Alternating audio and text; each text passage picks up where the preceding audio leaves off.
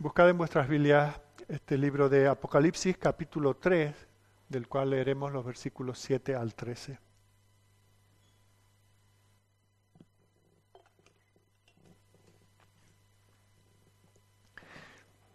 La palabra del Señor dice así. Escribe al ángel de la iglesia en Filadelfia.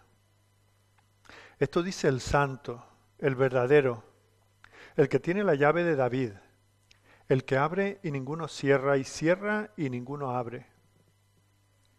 Yo conozco tus obras. He aquí he puesto delante de ti una puerta abierta, la cual nadie puede cerrar. Porque, aunque tienes poca fuerza, has guardado mi palabra y no has negado mi nombre.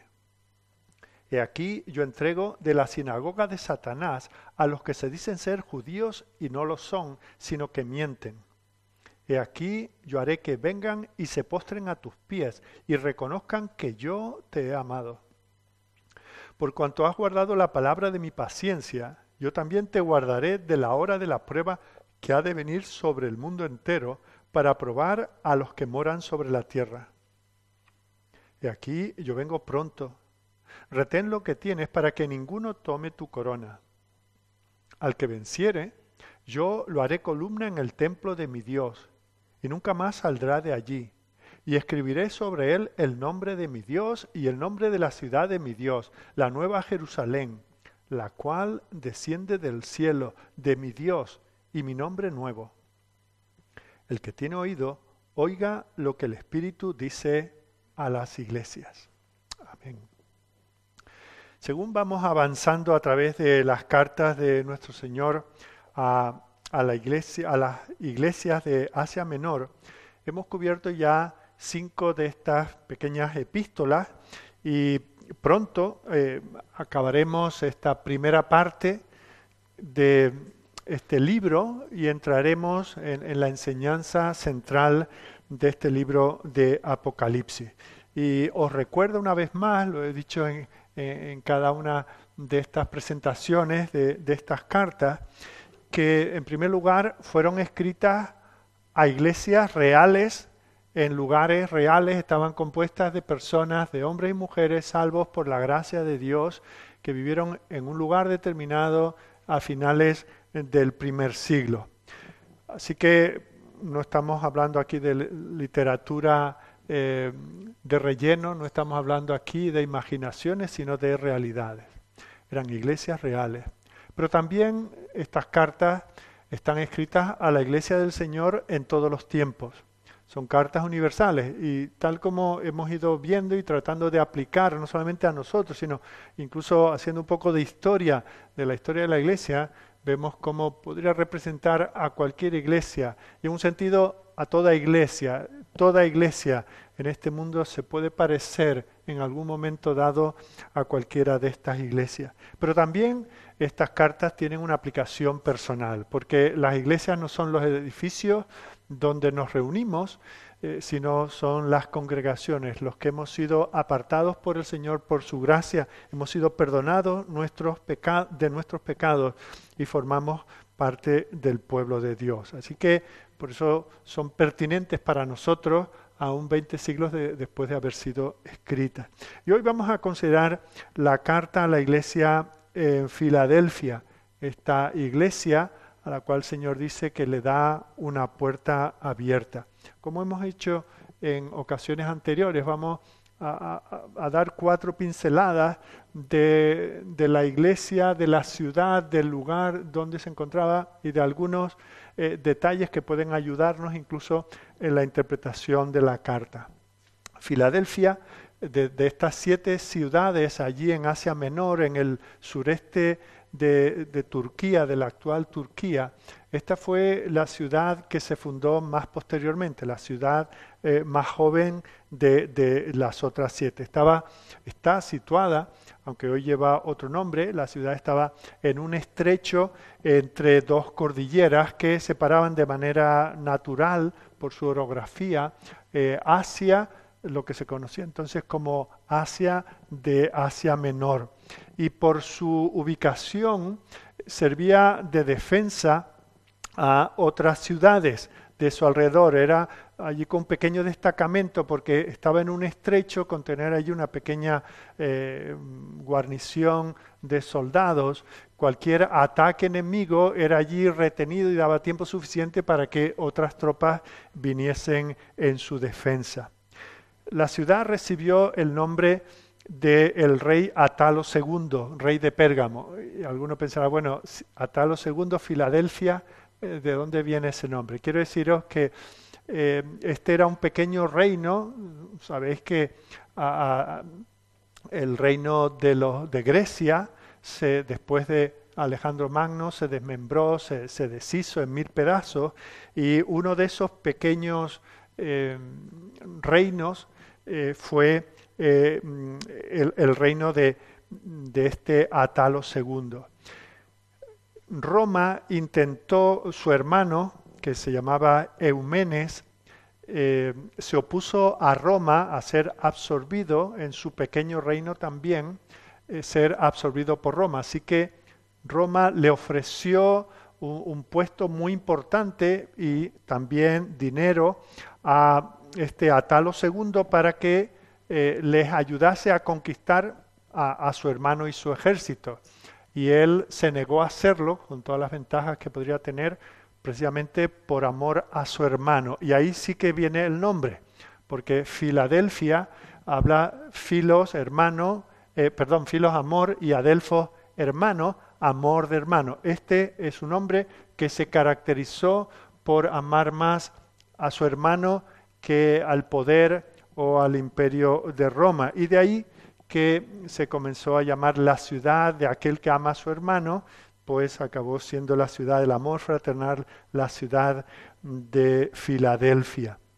Estaba eh, esta ciudad eh, en ese estrecho, estaba en un lugar donde había y sigue habiendo a lo largo de la historia muchos movimientos sísmicos en una zona sísmica, de tal manera que había terremotos y temblores que hacían que muchas veces porque existía alguno y otras veces porque los supuestos eh, profetas y adivinos y eh, etcétera eh, avisaban de que podría venir un terremoto. Entonces la gente salía de la ciudad para escapar, estaba un tiempo fuera hasta que pasaba, si había habido alguno, o hasta que no pasaba porque era una falsa advertencia. Pero bueno, estaban acostumbrados a eso de salir de la ciudad para huir eh, por sus vidas. Y eso eh, tiene su importancia por algo que veremos posteriormente. También como en el resto de, ciudades que hemos visto,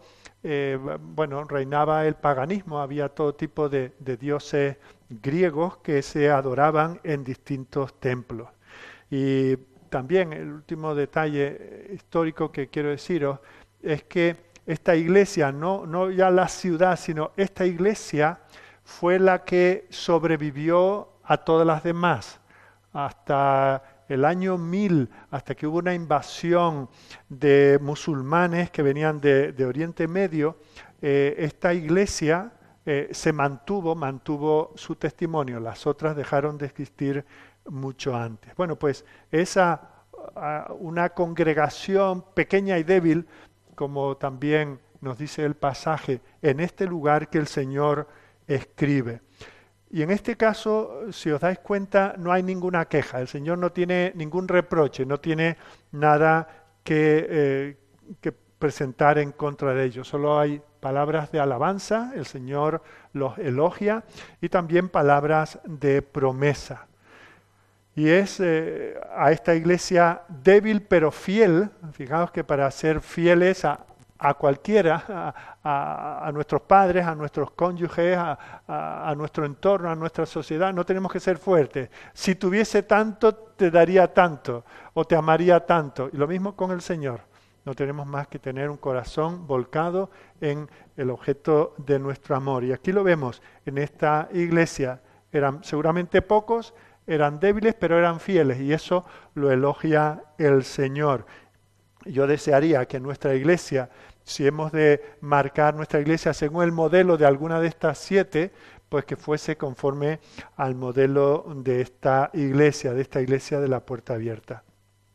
habéis recibido el boletín y habréis visto que hoy vamos a, tratar tres asuntos como prácticamente, ya que el esquema de las siete cartas es semejante, pues vamos a ver eh, las tres mismas cosas, aunque eh, hayamos denominado de maneras diferentes. En primer lugar, vamos a ver al Señor de la iglesia, esa iglesia, y a quién sirven, cómo se presenta a Él. En segundo lugar, vamos a ver cómo el Señor les habla del ministerio que ellos tienen, que ya están llevando a cabo y que el Señor promete ayudarles a hacer en el futuro.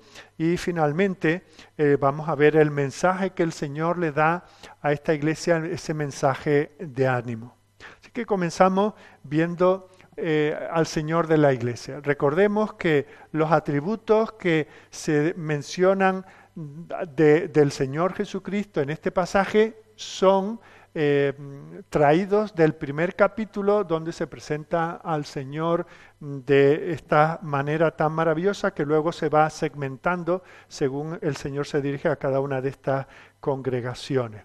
Y aquí se presenta como el santo. Hace solo cuatro o cinco semanas hemos estado mm, dando unos estudios sobre la santidad de Dios en los jueves por la tarde y os animo si no los habéis escuchado a que los, los sigáis. Y en, ese contexto hemos hablado de que eh, eh, parte importante del concepto de santidad es la alteridad de Dios, la otredad. Eh, por cierto que en estos estudios yo decía la otrocidad sin saber que existe una palabra en castellano que es la otredad de Dios, el carácter de otro.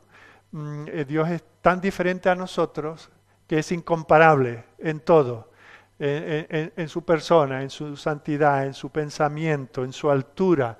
Eh, nosotros somos apenas una imagen, un reflejo. Eh, así fuimos creados y ahora un reflejo manchado, estropeado, pero como hijo de Dios, un reflejo renovado del Señor. Y Él se presenta como el santo.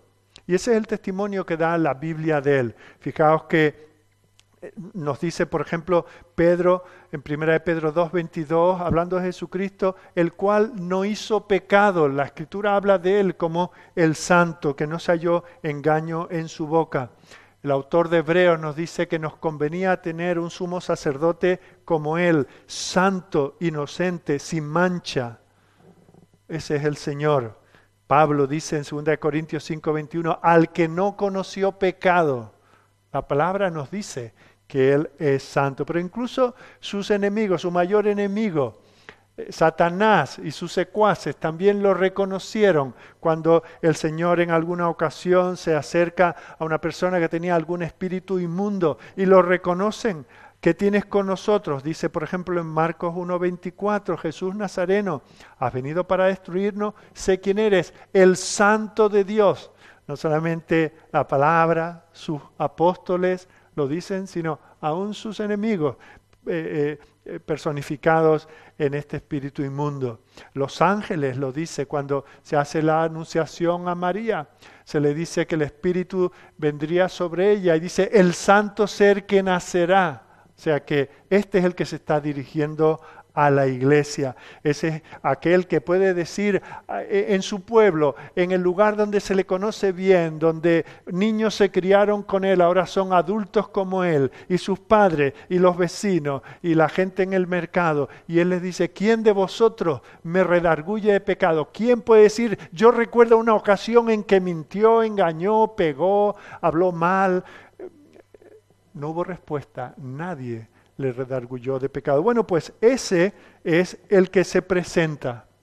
Y es importante, porque fijaos que según hemos visto las cartas anteriores, podemos decir, bueno, entonces es imposible que haya una iglesia sana, es imposible que haya una iglesia santa, es imposible que haya eh, de este lado de la eternidad una iglesia que haga la voluntad de Dios y que Dios se agrade de ella. Y el Señor dice, no, es posible.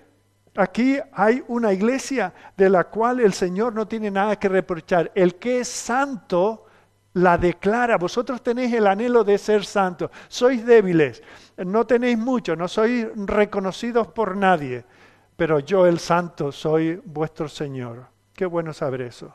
Si tenemos aspiraciones de santidad que todos deberíamos tener y que como iglesia deberíamos tener, el Señor que es santo nos habla estas palabras esta mañana. Es posible vivir para Dios. El Señor viene a asistirnos en esa tarea para ser santo. Esto es una palabra de aliento que todos necesitamos. El mundo está contra nosotros. Tenemos esa quinta columna dentro de nosotros, este corazón que está dispuesto a venderse al pecado eh, sin ningún esfuerzo, por, por poco dinero. Pero el Señor dice, yo el santo soy tu Dios, soy tu redentor, soy tu Señor. Pero en segundo lugar se presenta como el sincero. Bueno, aquí se, se dice el verdadero, el que es genuino, él es el verdadero Salvador. Ellos no se han equivocado. Han dejado su paganismo, han dejado sus falsas religiones y ahora pueden dudar, ¿será que no crecemos? ¿Será que no tenemos, tenemos eh, eh, impronta aquí en esta ciudad? ¿Será que, no, afectamos a nadie porque, porque eh, hemos creído una falsedad? Y el Señor dice, no, yo soy el genuino, yo soy el verdadero Señor y vosotros sois mi pueblo genuino. Ellos estaban rodeados de falsedad alrededor de sí mismos. Habían templos de dioses falsos, falsos, adoraciones falsas, pero el auténtico, el único que es auténtico, el único que no es una imitación, una mala imitación de lo que debería ser un Dios, ese es el Dios al que ellos sirven. Así que con servirle a Él no se están perdiendo nada, no, están siguiendo una baratija, no están buscando algo del todo así. No se han equivocado al dejar a los ídolos y a los dioses falsos para seguir al Señor. En ningún otro hay salvación. Todos los demás sí son falsos, pero en ningún otro hay salvación. Él es el camino, el único. los otros son veredas que llevan al error. Él es la verdad, Él es la vida. Y nosotros vivimos también, como aquella iglesia de Filadelfia, en un entorno de falsedades.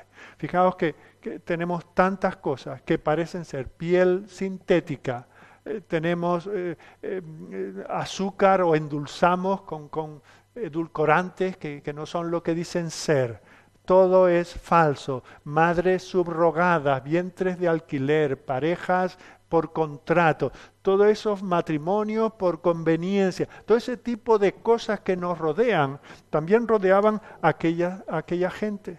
Hoy vivimos en lo virtual, lo falso, y, y sobre todo los jóvenes, nuestros hijos y nuestros nietos están criando en realidades virtuales y todos con esa palabra hemos asumido, incluso ahora en estos tiempos en que vivimos, algunos piensan que bueno, estar aquí esta mañana es equivalente a estar en tu casa siguiendo por una pantalla este culto, este culto. Decimos, no, es que es un culto virtual, no hay cultos virtuales. Aquí hay un culto y los que no pueden venir, lamentablemente, pues se quedan con ese sucedáneo que es verlo en casa.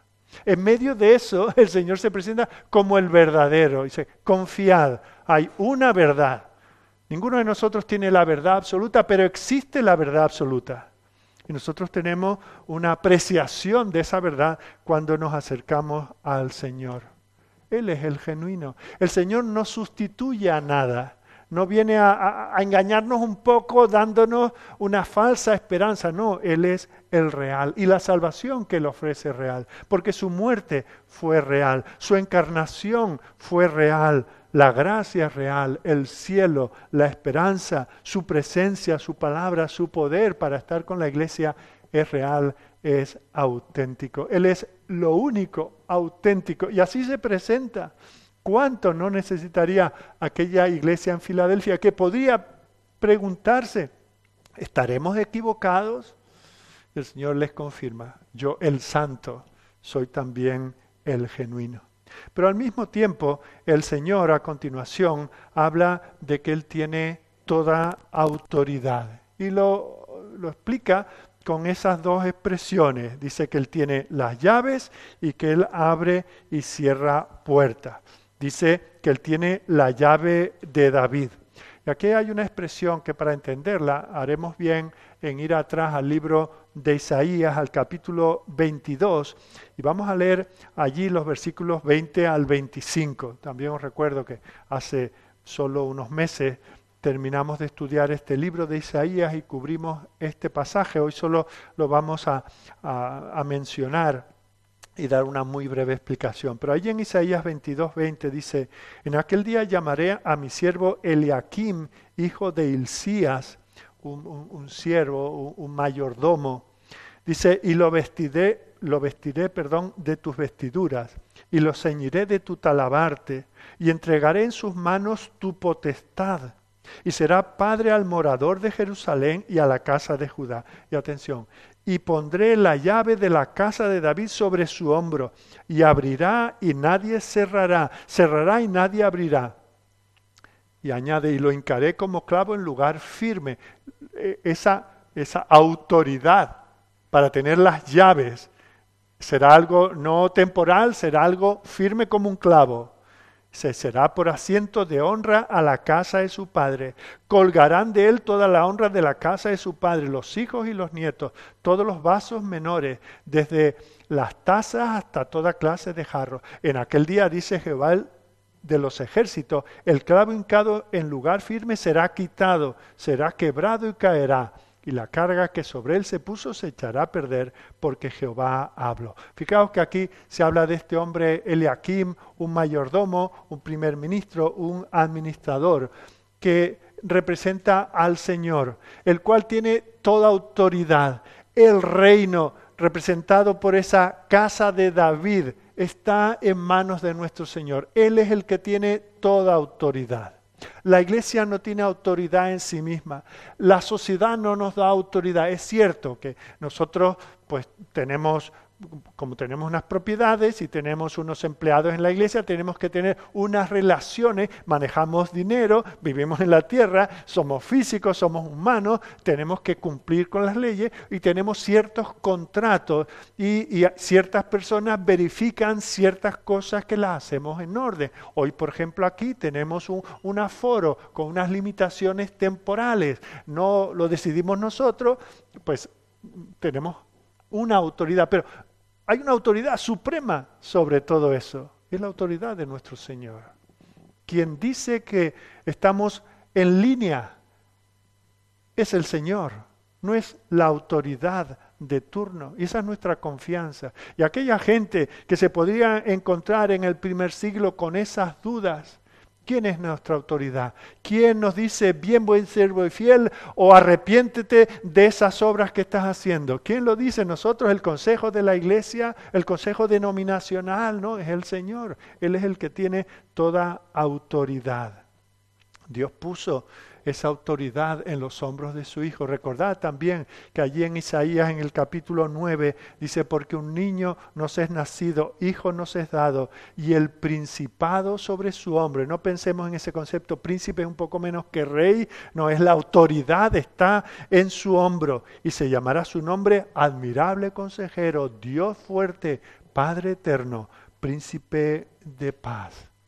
Él es quien tiene toda autoridad sobre la iglesia. La iglesia se debe a Él. Nosotros no necesitamos hacer encuestas a ver si a la gente le parece que estamos haciendo las cosas bien en la iglesia. No tenemos que, que preguntar a una autoridad, ni siquiera eclesiástica, por encima de nosotros a ver si lo estamos haciendo bien. Él es nuestra autoridad. Y dice y os recuerdo esto, que cuando miramos un pasaje del Antiguo Testamento en alguna referencia que encontramos en el Nuevo, no debemos quedarnos simplemente con ese versículo o esas cuatro palabras que son citadas, tenemos que ver todo el contexto. Y en ese contexto vemos cómo eso es algo fijo, es algo que está clavado, que también nos recuerda la obra de nuestro Señor en la cruz. Bueno, pues Él tiene la llave de David. ¿Qué significan las llaves? Bueno, pues todos seguramente tendremos alguna llave en el bolsillo, sabemos para qué sirve, ¿verdad? Yo tengo la llave de mi casa, me da acceso a mi casa, a mis propiedades, a mi castillo, a mi reino, aunque sea una chabola, pero yo tengo la posesión de ello. Cuando compro una vivienda, sí firmo ahí unos papeles delante del notario, pero se me entregan unas llaves y con ella yo dejo entrar, dejo salir, dejo quedarse o echo a quien yo quiera. Y el Señor dice, yo tengo las llaves de la iglesia. Él tiene las llaves. ¿Qué tipo de llaves? Pues fijaos cómo el Señor aquí nos lo señala. En primer lugar, dice que tiene las llaves de la muerte. Versículo 18 eh, del capítulo 1, cuando se presenta el Señor, Dice, soy el que vivo y estuve muerto, más es aquí que vivo por los siglos de los siglos. Amén. Y tengo las llaves de la muerte y del Hades. Aún la muerte está en las manos del Señor. Él ha determinado el día que fuimos concebidos en el vientre de nuestra madre y Él ha determinado el día que dejaremos este mundo. Y Él ha determinado el día que iremos a su presencia. Él ha determinado todas las cosas en nuestras vidas. Nadie traspasa las puertas de la muerte sin que el Señor abra. Por eso dice, no os preocupéis, recordemos el contexto inicial. Yo estoy a cargo de vosotros. La iglesia no surgió en Filadelfia por generación espontánea. De repente un día varios sentisteis que erais cristianos y sentisteis que teníais que uniros como iglesia. No. El que tiene las llaves de la muerte os sacó de la muerte espiritual, os ha dado una nueva vida y os ha unido en este cuerpo espiritual que es la iglesia. Nosotros no podemos eh, salvarnos, no podemos darnos vida al Señor, es el que nos libra de la muerte. Fijaos lo que dice el Señor en Juan capítulo 11, versículo 25, uno de esos yo sois, de los cuales se nos está enseñando también desde este púlpito. Y dice, le dijo Jesús, yo soy la resurrección y la vida. El que cree en mí, aunque esté muerto, vivirá. Y todo aquel que vive y cree en mí, no morirá eternamente. ¿Quién puede decir eso? ¿Tengo yo potestad para decirte a ti, no morirás, vivirás, resucitarás? Yo no tengo poder, yo no tengo esa autoridad. Te puedo hablar en nombre de quien la tiene y decirte, cree en Él, humíllate delante de Él, reconoce su señorío sobre la muerte y sobre ti y sobre tu vida. Él puede en un segundo hacer que tú dejes este mundo y vayas a su presencia. Yo no tengo esa autoridad. Y de hecho, si la tomase, estaría quitándote la vida y sería culpable de juicio delante de Él. Pero Él sí la tiene. Y Él es el que se presenta como diciendo, no te preocupes, tus días están contados y tus días están en mis manos. Y por eso era importante el detalle que os dije. Esta iglesia de las siete que se mencionan es la que más tiempo sobrevivió casi un milenio, más de un milenio seguramente. En segundo lugar, vemos cómo Él tiene las llaves del sufrimiento. Allí también el capítulo 1, versículo 18 dice que Él tiene las llaves de la muerte y del Hades. Solamente Él puede abrir y cerrar las puertas del infierno para un individuo, lo cual quiere decir que Él tiene las llaves del cielo. Él es el que llama a su presencia a estar consigo a los suyos lo cual es lo mismo decir que Él tiene las llaves de la salvación. Por eso el apóstol dice allí en Hechos capítulo 4, en ningún otro hay salvación, el único que tiene autoridad y poder para dar salvación es el Señor, Él es el camino, el único camino, Él es la puerta de ese redil al cual somos llevados por los siervos del Señor. Y el que entra en Él porque está bajo su autoridad podrá entrar y salir con la libertad que el Señor nos da pero también Él tiene las llaves del servicio.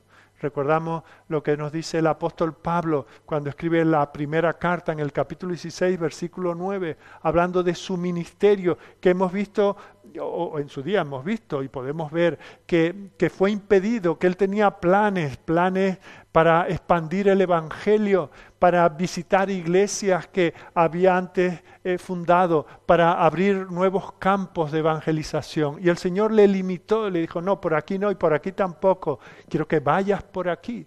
Y fijaos que al escribir al final de esa carta, dice, se me ha abierto puerta grande y eficaz al mismo tiempo que dice, y muchos son los adversarios, pero él no se centra en la dificultad que hay en el ministerio, él se centra en que el Señor le ha abierto, el que tiene la autoridad, el que tiene las llaves, dice, se me ha abierto puerta grande y eficaz. Él es el que decide cuándo servimos, dónde servimos y cuánto tiempo servimos. Y Él también tiene las llaves de la seguridad. Fijaos lo que dice el apóstol Pablo a los colosenses en el 3.3. Dice, porque habéis muerto y vuestra vida está escondida con Cristo en Dios. Nuestra seguridad no depende de nosotros. nuestra seguridad depende del Señor. La certidumbre sí depende de nosotros, ¿verdad? Yo a veces me siento que por algo que he hecho, por, por mi vida vacía, porque no estoy en plena comunión con el Señor, pierdo la certidumbre. Pero la seguridad no depende de mí. Es totalmente objetiva y depende de quien tiene las llaves de la seguridad. Yo puedo tener mi dinero en el banco más seguro y aún así no dormir porque aunque está garantizado que aunque lo roben eso va a ser, ser, mío, pero yo puedo tener dudas y no dormir esta noche pensando en eso. Pierdo la certidumbre, pero no la seguridad. Y aquella iglesia que por momentos se veía tan pequeña y tan amenazada que podía pensar que, que, no estaban seguros de sobrevivir, el Señor dice, eso es lo que tú sientes, has perdido certidumbre pero la, seguridad está en mis manos. Y luego esa imagen de las llaves eh, nos lleva a esa otra imagen del control de las puertas. El asunto en el cual el Señor está involucrado es el de abrir y cerrar puertas. Mirad cómo lo dice el apóstol, antes lo mencioné, ahora lo leo en Hechos 16, 6, atravesando Frigia y la provincia de Galacia, esa era la ruta prevista y hasta aquí el Señor le había ido abriendo el camino. Desde el momento en que a la iglesia de Antioquía, después de estar orando y ayunando, le dijo, preparadme a estos dos siervos para hacer la obra a la que los llamo, ellos habían ido y venido, pero en este momento atraviesan Frigia, la provincia de Galacia, y les fue prohibido por el Espíritu Santo hablar la palabra justamente en Asia. Y cuando llegaron a Misia intentaron ir a Bitinia, pero el Espíritu no se lo permitió.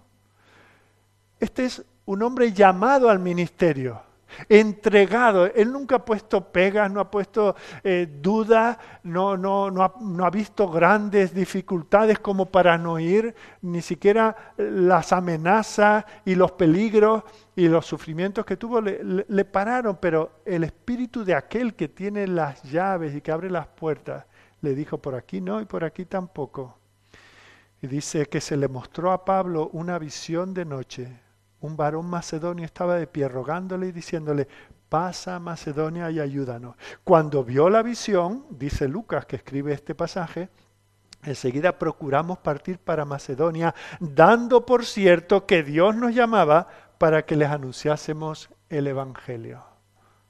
Y porque dieron eso por cierto, cuando siguieron, si seguimos leyendo, no penséis que, bueno, llegaron y hubo un mega avivamiento y un gran despertar, se encontraron con oposición donde quiera que iba, pero siguieron porque sabían que el Señor que abre las puertas estaba delante de ellos. Y de la manera que les había dicho, no por aquí ni por allá, ahora les está diciendo, id por aquí. Y allí fueron a Tesalónica, y fueron a Berea, y fueron a Atenas y fueron a Corinto porque el Señor les estaba llamando a donde Él quería. Cuando el Señor abre una oportunidad de servicio en nuestras vidas, lo que tenemos que hacer es lo que, dice, eh, lo que hizo aquí el apóstol y sus compañeros. Atravesaron esa puerta porque eso es lo que les indicaba el Señor. Puede ser una oportunidad única en la vida. Qué, qué trágico sería llegar al cielo y saber que hubo tantas cosas que pudimos haber hecho y quedaron sin hacer por nosotros. Otros la hicieron, ¿verdad? Pero no lo hicimos nosotros, simplemente por dudar de la autoridad del Señor. Y eso también nos lleva a otra, a otra enseñanza, que cuando el Señor no abre una puerta, nosotros no debemos forzarla. Y eso tiene que ver con cuando predicamos a un individuo y cuando estamos hablando de una persona una y otra vez. ¿En qué momento debemos de parar? El Señor ya ha predicado la palabra. He instado a tiempo y fuera de tiempo, Señor. Ahora te dejo el resultado. Hay mucho campo. La mies es mucha. Tengo que predicar, no puedo, si el Señor no está mostrando que esa puerta se abre, tal vez la abre en el futuro, pero no es para ti ese ministerio. El Evangelio acabó siendo predicado en Asia, donde el apóstol en aquel momento no pudo ir. Así que aprovechemos las oportunidades cuando el Señor nos deja el camino abierto, pero no insistamos cuando el Señor no nos llama a ir por ese camino.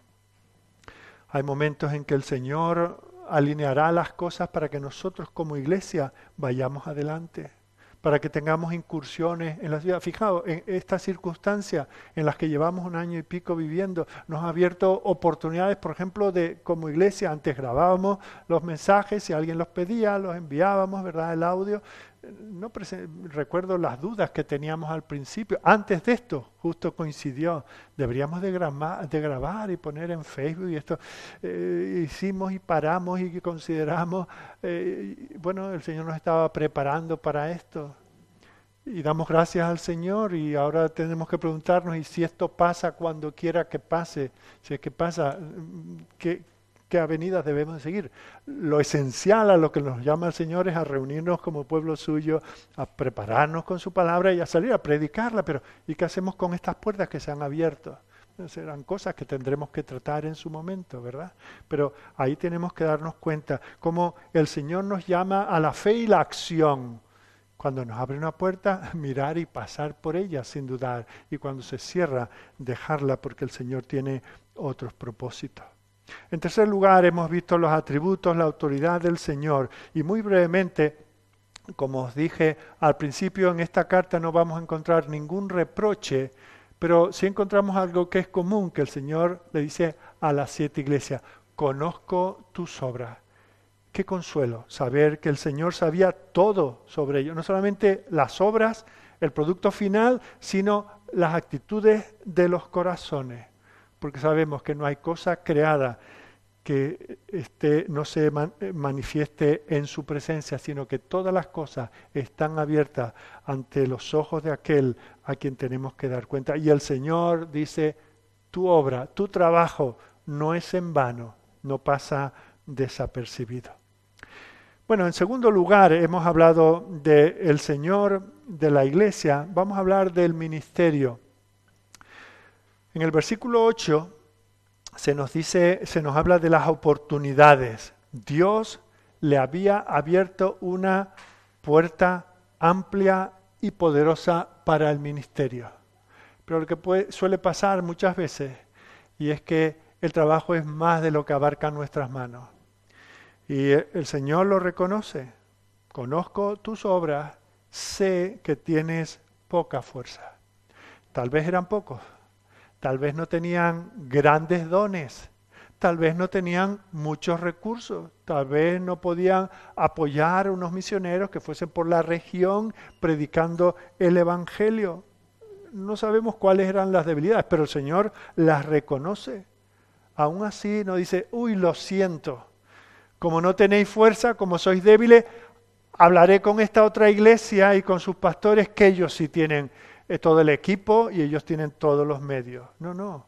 Ellos estaban causando un impacto en aquella ciudad y el Señor le dice que sean fieles en ello. ¿Y qué les dice? Que han guardado su palabra. ¿Qué importancia esto? Son pocos, son débiles, pero el Señor reconoce que eran puros en la doctrina. Aquí ni los nicolaitas, ni los que seguían las doctrinas de Balaam, ni los de esa Jezabel, aquí no habían cuajado. ¿Por qué? Porque esta era una iglesia fiel a la palabra, fiel a la doctrina. Queridos míos, si esta iglesia tiene algo valioso, son las doctrinas que el Señor nos ha dado a entender y a predicar. Nada, esto, esto fue un gimnasio Hace unos años aquí olía peor que ahora, ¿verdad? A sudor humano. Eh, o sea que esto, además, no, relativamente nos costó muy poco. Eh, eh, el, potencial, no somos los hombres, no, no es la música, no, no son las personas, ni los programas. Lo que realmente vale de esta congregación es la palabra. El Señor nos ha llevado a amar la palabra. Y lo que el Señor un día vendrá a pedirnos cuentas es de la palabra. Y esta iglesia de Filadelfia eran fieles. Pero no solamente la palabra, sino a Él. Dice, no has negado mi nombre. No dejaba, fijaos, lamentablemente, a lo largo de los siglos y en nuestro tiempo presente, eh, el Señor ha quedado a un lado. Lo principal es el individuo. Lo principal eres tú, que tú vivas tu mejor vida ahora, que tú seas feliz, que, que, si eres soltero seas el mejor del mundo, que si estás casado tengas el mejor matrimonio, que tus hijos sean los más maravillosos, que tu negocio prospere, que tú seas feliz, que no tengas problemas, que incluso ni siquiera tengas enfermedades. Y bueno, y ahí detrás está Jesús para hacer todo esto posible, como el mago de la lámpara. Pero ellos no se habían vendido, no se avergonzaban de su relación con Él. Y fijaos que nosotros ya, después de 20 siglos de historia de la Iglesia, nos hemos acostumbrado a que nuestro Salvador sea un maldito, sea un crucificado, alguien que las autoridades religiosas y las autoridades civiles y el propio Dios condenó. Ahora, en aquel siglo, cuando el cristianismo, por así decir, cultural, no se había extendido, esta gente habían dejado templos ornamentados con oro y plata y con cosas majestuosas para seguir a uno que cuando decía, háblame de, de aquel en quien tú crees, háblame de tu Dios. Y le hablaban de uno que vino, el nacimiento ahí un poco oscuro de aquella mujer que no estaba casada con este hombre, que vivió una vida muy oscura, que de repente apareció y que fue apadrinado por uno que andaba en el desierto comiendo miel y, vistiendo de una manera muy estrafalaria y que nadie lo quería y que sus mismos discípulos le, negaron y que fue crucificado y que se investigó si realmente había resucitado. Y esta gente creía en eso. Aquello tenía un valor, el Señor dice, no has negado mi nombre. Porque fijaos, hoy en día hay muchas iglesias que tienen la forma del Evangelio, el lenguaje del Evangelio, pero Cristo no está en ellos.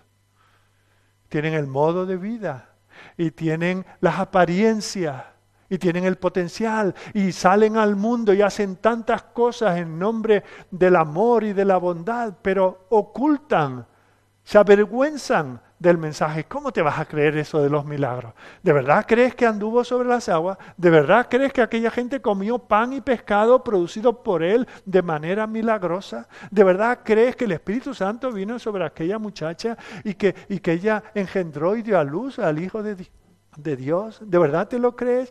Y entonces esas iglesias que se llaman cristianas y se llaman evangélicas ocultan esto porque se avergüenzan, porque en el fondo no creen creen en un evangelio sin Biblia, sin verdad y sin Cristo.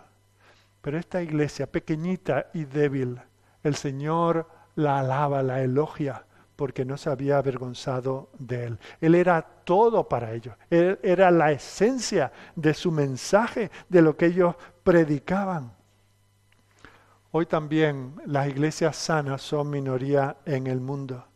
Pero el Señor nos ve y dice, yo conozco tus obras, conozco lo que hay en tu corazón. No solo la apariencia, seguramente habría otras congregaciones. Eh, fijaos, incluso estos pseudo judíos, posiblemente, si había una sinagoga en la ciudad, posiblemente era más poderosa tenía eh, más economía, tenía más asistencia a los sábados cuando se reunían tenían más poder para, para influenciar sobre las autoridades eh, y, y, para el mercado y para los negocios y para la política. Posiblemente, y esto era un reducto de cuatro cristianos, pero no se avergonzaban del Señor. Eso nos llama a nosotros también a guardar la palabra. Significa que tenemos que escucharla, tenemos que ponerla en práctica, tenemos que vivirla, tenemos que compartirla, porque lo contrario estaremos negando su nombre. En segundo lugar, hablando del ministerio, por más fieles que eran ellos, por más que adoraban la palabra y al Señor de la palabra, eso no les eximían de la persecución, había oposición. Y se habla aquí de esa sinagoga de Satanás, que posiblemente por ese nombre se refiere a esos judíos locales que los perseguían, esos que además se dice que se dicen ser judíos y no lo son.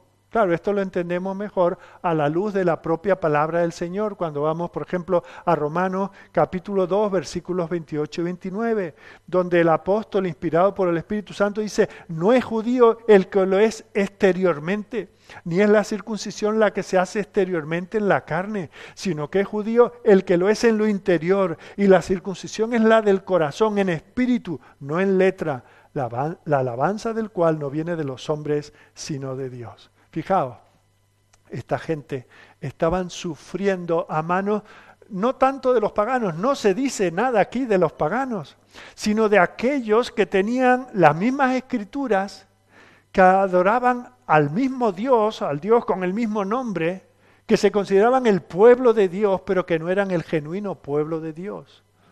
Estos eran los que los perseguían. Estos que ya habían rechazado al Mesías, seguían rechazándolo al rechazar al pueblo del Mesías. De esto es de los que se va a hablar al final del, libro, en el capítulo 21, versículo 8. Pero los cobardes e incrédulos, los abominables y homicidas, los fornicarios y hechiceros, los idólatras y todos los mentirosos tendrán su parte en el lago que arde con fuego y azufre, que es la muerte segunda. El Señor le está diciendo a la iglesia, conozco el maltrato que estáis sufriendo y conozco quién os está maltratando. Pero llegará un día en que estos que se oponen a vosotros os servirán. Y muy posiblemente aquí tenemos una referencia a lo que dijo el apóstol Pablo allí en Filipenses, ese maravilloso capítulo 2, cuando habla de ese que siendo Dios no tomó el ser igual a Dios como cosas a que aferrarse, sino que se despojó, etcétera, dice, continúa que ahora ha sido glorificado para que en el nombre de Jesús se doble toda rodilla de los que están en los cielos y en la tierra y debajo de la tierra, y toda lengua confiese que Jesucristo es el Señor para gloria de Dios Padre. Fijaos, los enemigos del Señor un día serán derrotados los que se oponen, los que se creen fuertes, los que ah, abusan de su autoridad, los que nos imponen cargas, los que nos limitan desde el aforo donde podemos reunirnos, a cuándo podemos reunirnos, a qué podemos predicar. Queridos, que lo estamos viendo esta misma semana en las noticias, iglesias en países del primer mundo,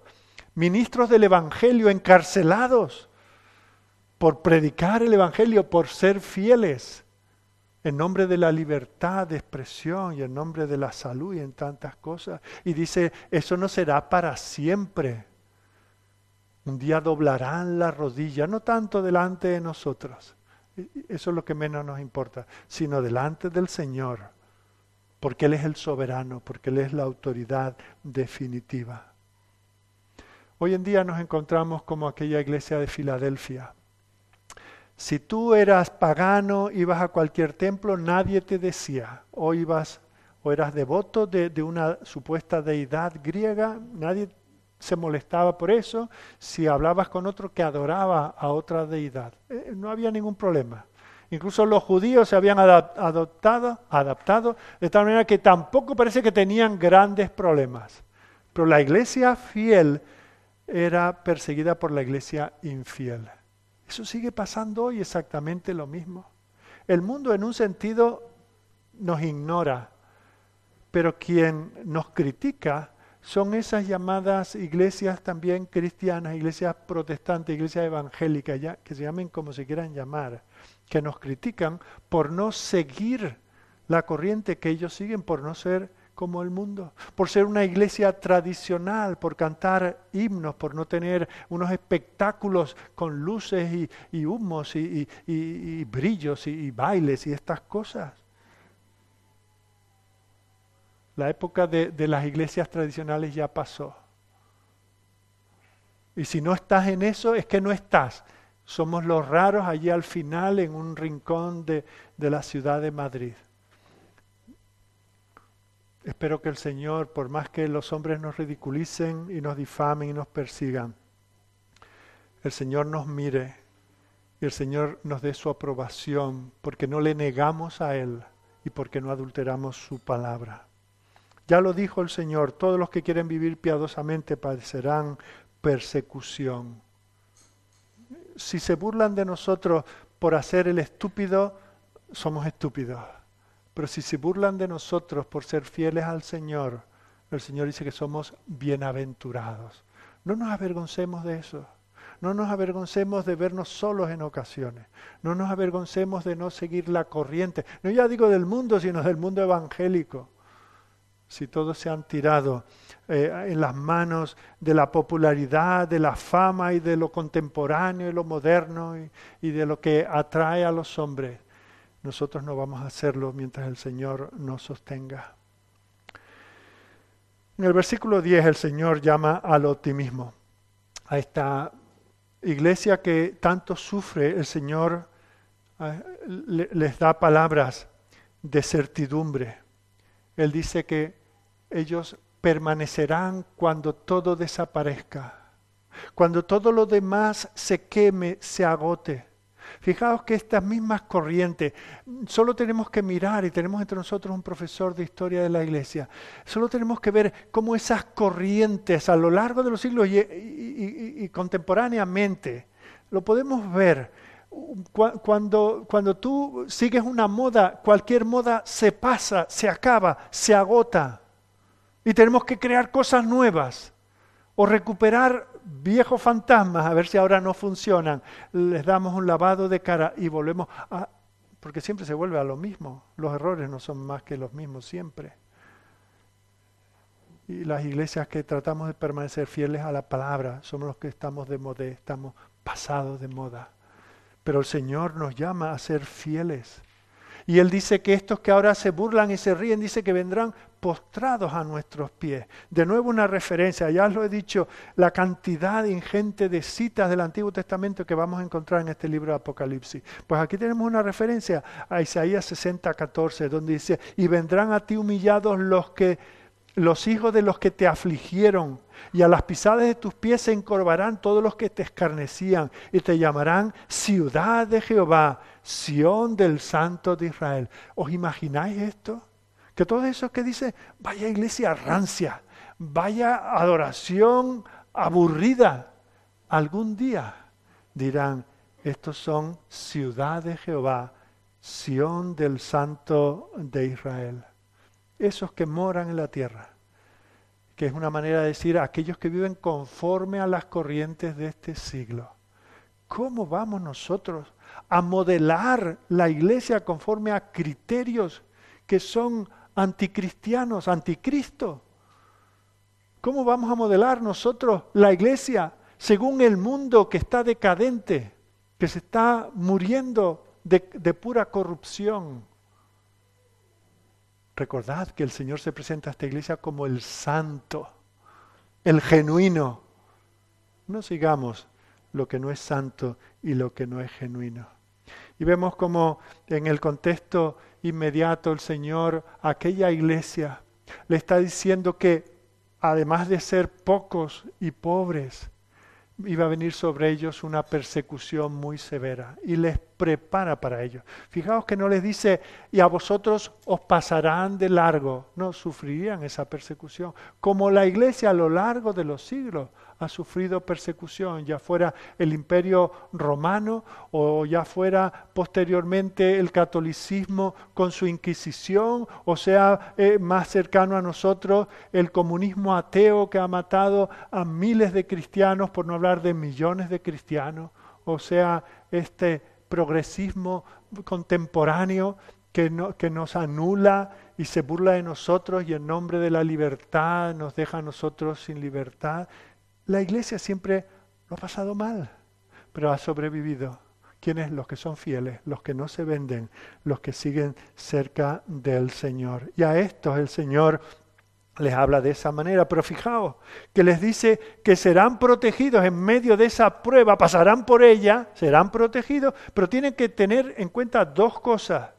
Primero, deben, estas son las obligaciones por los que siguen el esquema que tienen en, en el boletín dice que tienen que estar atentos a la venida del Señor y que tienen que estar observando su propio andar. El pueblo de Dios tiene que estar listo como el Señor, si el Señor viniera en cualquier momento. Si el Señor viniese hoy, ¿qué haríamos hoy?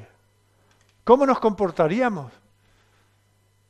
Pues tenemos que vivir ante esa perspectiva. El Señor puede venir en cualquier momento, porque si no viene en el aspecto final, escatológico, mundial, puede llamarnos a nosotros. Estamos a un suspiro, estamos a un virus de, eh, de ya no estar aquí, y ir al encuentro de nuestro Señor.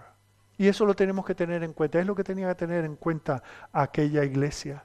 Y tenemos que observar y trabajar mirar nuestro caminar en medio de eso. Tenemos que vivir para Jesús, amar a Jesús, buscar a Jesús, guardar lo que nos ha dado, compartir, dar a conocer a este nuestro Señor y Salvador. Porque un día tendremos que dar cuentas al tribunal, al Señor ante el tribunal suyo. Y cada uno será pesado y recibirá pérdida o recompensa. Es tremendo a la luz de esto leer lo que le dice el apóstol Pablo a los Corintios en 1 Corintios capítulo 3, de nuevo, a una iglesia. Capítulo 3, 10 de, de 1 Corintios. Conforme a la gracia de Dios que me ha sido dada, yo como perito arquitecto puse el fundamento. Otro edifica encima, pero cada uno mire cómo sobreedifica. Porque nadie puede poner otro fundamento que el que está puesto, el cual es Jesucristo. Esta iglesia de Filadelfia lo tenía claro. No tenían otro fundamento, los fundamentos se ponen una vez bajo cada edificio, ya nunca más se vuelven a poner fundamentos. Si pones otro fundamento, ese es otro edificio. Pablo dice, no hay otro fundamento que poner. Pero si sobre este fundamento único que ha puesto el Señor, alguno edificare oro, plata, piedras preciosas, madera, heno, hojarasca, la obra de cada uno se hará manifiesta, porque el día la declarará, pues por el fuego será revelada, y la obra de cada, de cada uno, cual sea, el fuego la probará. Si permaneciere la obra de alguno que sobreedificó, recibirá recompensa. Si la obra de alguno se quemare, él sufrirá pérdida, si bien él mismo será salvo, aunque así como por fuego. Es necesario que todos comparezcamos ante el tribunal de Cristo. ¿Y qué habremos hecho? ¿Qué hemos edificado sobre ese fundamento? El Señor le dice a esta iglesia, hasta que has sido fiel, te he observado, te apruebo, pero tendrás que dar cuenta, vengo, mira cómo edificas, observa cómo edificas. Cada uno ha de dar cuenta de sí. Y esto me recuerda, y no lo voy a leer entero, pero uno de estos himnos que nos gusta cantar de Fanny Crosby, velad, fieles todos, velad con fervor, que viene muy pronto Jesús el Señor. Con notas alegres vendrá a reinar, a su eterna gloria nos ha de llevar. Velar, velemos, nos lo dicen los himnos, nos lo dice la palabra, se lo dice el Señor a esta iglesia. Muy bien, pero no te duermas, tienes que perseverar en lo que hace. El Señor les dice lo que ha hecho, lo que está haciendo y lo que hará. Dice, pero esto requiere una responsabilidad, requiere una respuesta por vuestra parte.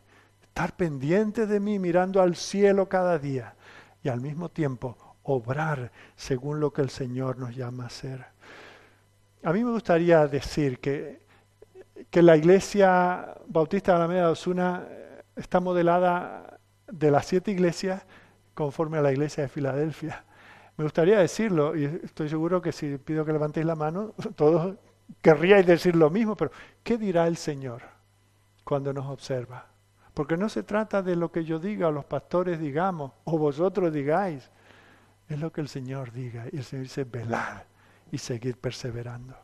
Llegamos a nuestro tercer punto. Hemos visto la iglesia de su Señor, la iglesia y su ministerio. Y vamos a ver dos palabras de consuelo que el Señor le da a esta iglesia. En primer lugar, le da un mensaje de permanencia.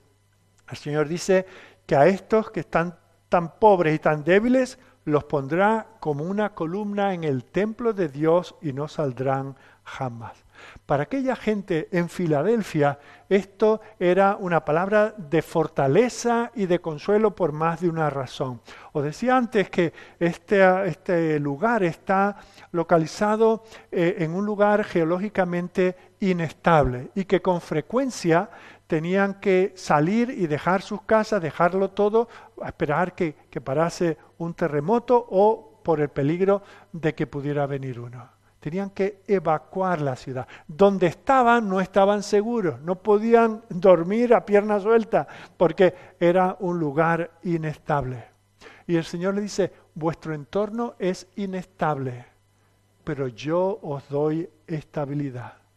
Este mundo podrá temblar, podrá tambalearse. Los problemas, las pruebas podrán sacudirnos constantemente. Ya lo dijo el Señor a Pedro. Satanás os ha pedido para zarandearos como a trigo, pero confiad, yo he orado por vosotros para que ninguno se, se pierda. Y el Señor dice a esta iglesia, en aquel contexto, dice, vosotros tenéis un pilar que os sostiene. Yo soy vuestra roca sólida. Nuestro destino es seguro, el destino de aquella iglesia era seguro. El mundo que les rodeaba no, era muy inestable. Pero el Señor dice, yo os tengo fijado. No dependéis de la economía, no dependéis de la aceptación de la sociedad. No dependéis de que crezcáis en número. Sois los que yo quiero que seáis en este momento. Tenéis los dones, los maestros, las personas, los niños, los adultos. Sois los que sois porque yo os tengo ahí. Y estáis firmes en mí. No tenéis que buscar otro apoyo. Cualquier apoyo es como el templo donde se apoyó Sansón y cayó sobre todos aquellos que allí estaban festejando. No hay nada que moleste a la iglesia del Señor. El Señor nos conoce, nuestra firmeza está en Él. Por eso va a decir más adelante que Él enjugará toda lágrima de nuestros ojos. Y Él tiene preparado para nosotros una ciudad celestial que nadie podrá mover, donde ni, ni, ni se acercará el pecado, ni la memoria de Él nos afectará. También esta idea de la columna tiene sentido en aquella ciudad porque en los templos que había, y lo sabemos por la arqueología, eh, se erigían a personas, bueno, hoy se hace lo mismo, ¿verdad? En cualquier plaza, en cualquier rotonda, en cualquier calle, te rotulan tu nombre por lo que hiciste, alcalde no sé qué, ingeniero no sé cuántos, ¿verdad? Eh, pues allí hacían eso con columnas, columnas de piedra, que otras muchas cosas se pierden, pero la piedra suele permanecer por siglos, ¿verdad? Entonces los, ilustres del lugar tenían en sus templos de, sus ídolos, se les erigían columnas con sus nombres y sus hechos. Se relataba, como se sigue haciendo, ¿verdad? Esa lápida fue alcalde de tanto tiempo, construyó este puente y creó este mercado. Y todo el mundo dice, ah, está la calle del alcalde, no sé qué. Pues el Señor dice, aunque aquí no seáis nada, vosotros estáis firmes en mí yo no me he perdido ni un solo detalle de lo que habéis hecho por mí. Si era dar un vaso de agua, si era dar un testimonio, si era cuidar un leproso, lo quiera que hiciste en mi nombre, siendo fieles a mi palabra. Para, para mí vosotros sois columnas en mi templo. Y es verdad que una columna se le puede manchar, hoy en día se pintarrajea todas las cosas, se golpean, se vuelcan, pero el Señor es quien nos establece a nosotros. No tenemos que, temer, no tenemos que dudar, no tenemos que intentar apoyarnos en cosas para asegurar lo que el Señor parece que no asegura. El Señor es quien nos establece. Así que nos da un mensaje de permanencia, pero también les da un mensaje de perseverancia. Fijaos, dice, les pondré un nombre nuevo. Dios le pone su nombre ¿A qué le ponemos nuestro nombre? ¿Verdad? Abrimos nuestra Biblia y pone tu nombre. Esa es tuya, no es de cualquiera. Y en el buzón de tu casa no pone mi nombre, pone tu nombre. Y en tu coche tienes registrado tu nombre. Y todo lo que está forma parte de ti, pones tu nombre. ¿Verdad? Declaras propiedad donde tú has marcado tu nombre. Y eso es lo que dice el Señor. Yo pongo mi nombre sobre ti. Tú te llamas Juan, Pedro, María, pero, pero llevas el nombre de cristiano y eso es inamovible. Eso da seguridad. Vosotros en otro tiempo adorabais en este lugar y se os llamaba de esa manera. Hoy sois de Cristo. Y cuando tú eres de Cristo, eso nadie lo puede alterar. Eso es seguro, eso es firme, eso es para siempre. Y se le pone el nombre de la ciudad. Ellos no estaban, ¿a dónde iremos? ¿A dónde no iremos? ¿Perseveraremos hasta el final o no? ¿Llegaremos o no llegaremos? Seguramente habían visto algunos que no eran de ellos, pero estuvieron un tiempo con ellos y ahora se habían apartado. Y tendrían la duda, ¿seremos nosotros como estos que han apostatado? Dice, no, tendréis no solamente mi nombre, sino el nombre de la ciudad, el nombre del destino, como el autobús que lleva el destino marcado en su frontal. Así nosotros, no por nosotros mismos, sino por la pura gracia de Dios, tenemos un destino, hemos sido predestinados para salvación, para ser hijos de Dios, para llevar la imagen de Cristo en nosotros y a eso estamos siendo transformados por la obra de santificación. Pero también el Señor dice que les pone el nombre nuevo que Él se da. El Señor se presenta en la antigüedad como Jehová, en el Nuevo Testamento como Jesús. Y ahora dice que Él tendrá un nuevo nombre, que es desconocido, pero que cuando nos sea revelado manifestará nuevas dimensiones de su existencia y de su obra a nuestro favor, que solamente conoceremos Él y nosotros. Qué intimidad, qué plenitud. Ahora vemos como un espejo oscuramente, pero luego le veremos cara a cara. Nunca le podremos abarcar, olvidados de eso. Él sigue siendo Dios y lo será por la eternidad. Y aunque cada día en la eternidad aumentemos nuestro conocimiento de Él, siempre nos brillará con la boca abierta y los ojos ojipláticos, ¿verdad? El Señor siempre nos sorprenderá. Nunca podremos decir, ya me he recorrido a Dios y ya me lo sé todo. Pero a ese Dios que es incomprensible, lo conoceremos de manera íntima. No hay nada de lo que Él quiera revelarnos que quede sin revelarse. Esa es nuestra esperanza. Ahora tenemos limitaciones en nuestro conocimiento pero el Señor promete darnos su plenitud. ¿Por qué? Porque Él puede salvar perpetuamente a todos los que se acercan a Él, porque Él intercede por nosotros, porque Él nos ha dicho, el que cree en mí tiene vida eterna. Nadie nos podrá arrebatar de su mano. De hecho, fijaos, tan cierto eh, está el Señor de eso, que ya habla de nosotros, de los cristianos, como que ya estamos sentados en los lugares celestiales en Cristo. Aquí hoy estamos sentados en estas sillas, pero los que somos de Cristo ya estamos en los lugares celestiales. Eso es lo que lleva al mismo apóstol que escribió eso en Efesios a escribir en Romano cuando habla de ese orden de la salvación. A los que predestinó, a estos también llamó, a los que llamó, a estos también justificó, a los que justificó, a estos también glorificó. Pero si no hemos sido glorificados, pero para Dios como si ya lo fuéramos. Esa es la certidumbre que tenemos. No depende del que quiere ni del que corre, sino de Dios que tiene misericordia. Y Dios ha tenido misericordia. Y Dios está teniendo misericordia de ti en este día y te está proclamando este Evangelio. Y no te está poniendo una zanahoria para que sigas como hace el burro. El Señor se está ofreciendo a sí mismo. Este Señor, el santo, el genuino, se está presentando delante de ti. Y sé que alguno de vosotros todavía se lo está pensando. Que el Señor tenga misericordia de ti de tu osadía, de tu atrevimiento, de decir, no, todavía no es el tiempo. Hasta que no sienta unos escalofríos que vayan de arriba abajo en mi cuerpo, hasta que no tenga una experiencia, hasta que no vea un milagro, no creeré. Mira en quién no estás creyendo, en el genuino, en el santo, en el verdadero, en aquel que te ofrece una intimidad, que te da todo lo que necesitas para que vivas una vida en plenitud. Arrepiéntete y cree. Oremos.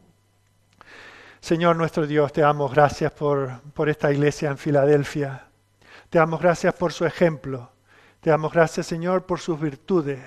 Pero sobre todo te damos gracias por cómo manifestaste tu gracia a este pequeño pueblo que tenías en aquel lugar. Menospreciado sin duda por otros, incluso entendemos que menospreciados por ellos mismos, se infravaloraban, no se habían dado cuenta, no eran conscientes de todo lo que tú habías hecho, estabas haciendo y aún harías a través de ellos. Señor, hasta nosotros esta mañana ha llegado el eco de lo que ellos hacían. Señor, cuántas cosas hacemos nosotros sin ser conscientes del eco que eso tendrá en la eternidad.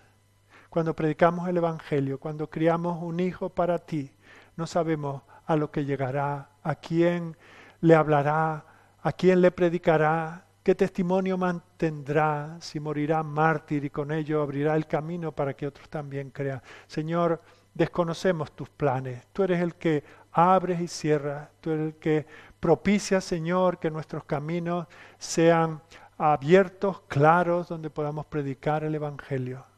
también nos tienes en estrecho, Señor. No nos quejamos por ello, no buscamos excusas en ello. Queremos ser fieles donde estamos y cómo estamos. Queremos ser hallados fieles por ti y no por el mundo. Líbranos, Señor, de las tentaciones de simplificar, de facilitar el Evangelio, que llamemos a los hombres al arrepentimiento, porque estas promesas no son para aquellos que hacen una profesión superficial, sino aquellos que entregan sus vidas a ti. Gracias Señor porque has tomado las nuestras, gracias porque nos has llamado con cuerdas de amor, porque tu gracia ha sido efectiva en nosotros. Bendice a cada uno de los que estamos aquí. Te pedimos especialmente por los más pequeños, por los niños, por los jovencitos, Señor. Señor, que, que no queden inoculados con algo del Evangelio que los haga eh, falsos creyentes y que vivan el resto de sus vidas creyendo que pertenecen a ti sin serlo. Oh Señor, ten misericordia. Aquellos que ya llevamos tiempo en la fe. Gracias por ello, Señor. Gracias por haber estado con nosotros. Gracias por las pruebas eh, que hemos pasado y tú has estado a nuestro lado. Gracias por todo lo que haces sin que nosotros lo sepamos, por mantener la iglesia sana, pura y edificando y llevando el Evangelio y sosteniendo a aquellos que lo llevan. Bendícenos, Señor que en este día meditemos en estas cosas, que nos alienten, nos lleven a, a glorificarte como tú mereces. Te lo pedimos a través de Jesucristo nuestro Señor. Amén.